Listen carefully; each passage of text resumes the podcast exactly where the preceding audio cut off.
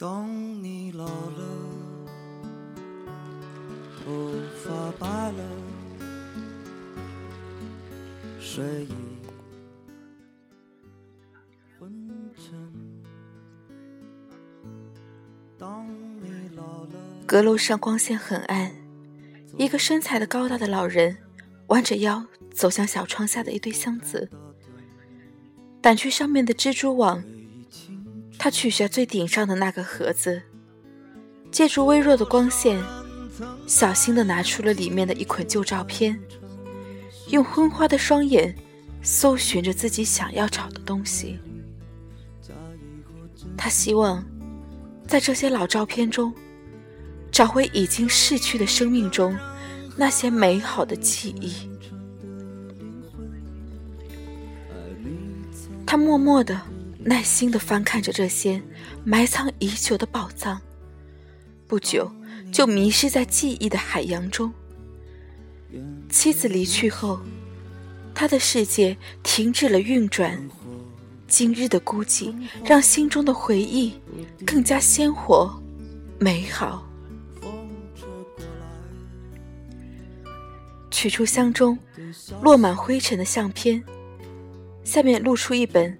儿子童年时的日记，他不记得以前见过他呀。儿子还写过日记吗？为什么伊丽莎白总是保留孩子的废旧物品呢？他困惑着，摇了摇白发苍苍的脑袋。翻开泛黄的那一页，浏览到一小段文字。他嘴角浮现出一丝微笑。当他轻轻读出那些文字时，心情也变得愉悦，似乎眼睛都亮了起来。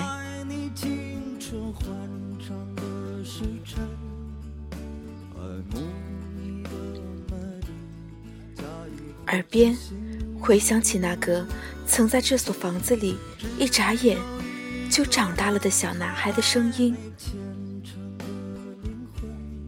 在这个安静的阁楼里，一个六岁小男孩的日记，魔法般的将老人带回那些已经被遗忘了的时光。这纯真的声音已经消失多年了。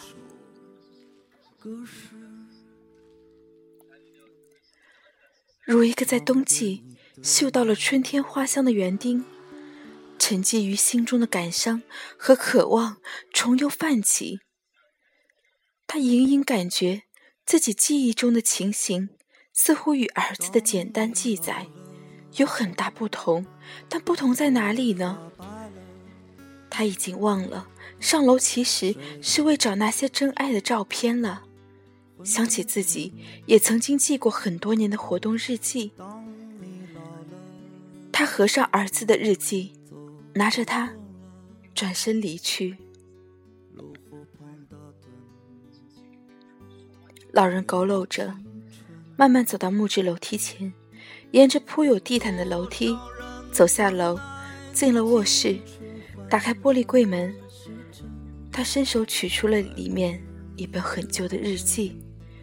他转身走到写字台前坐下，将两本日记放在了一起。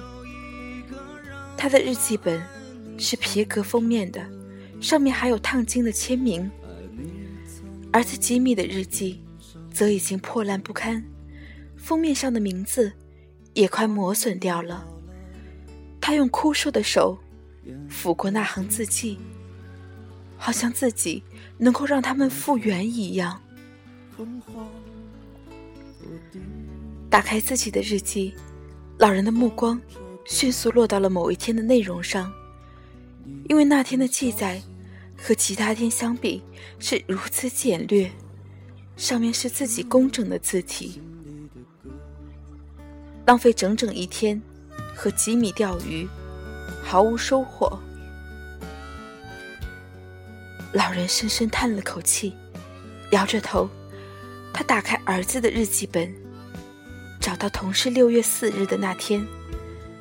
大大的潦草的字迹，力透纸背，上面写着：“和爸爸去钓鱼，我一生中最美好的一天。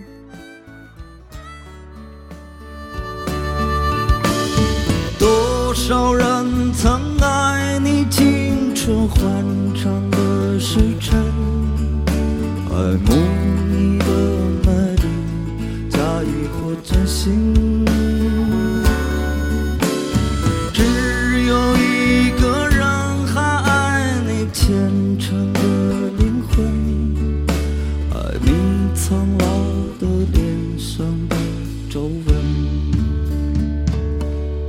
当我老了，我真希望这首歌是唱给你的。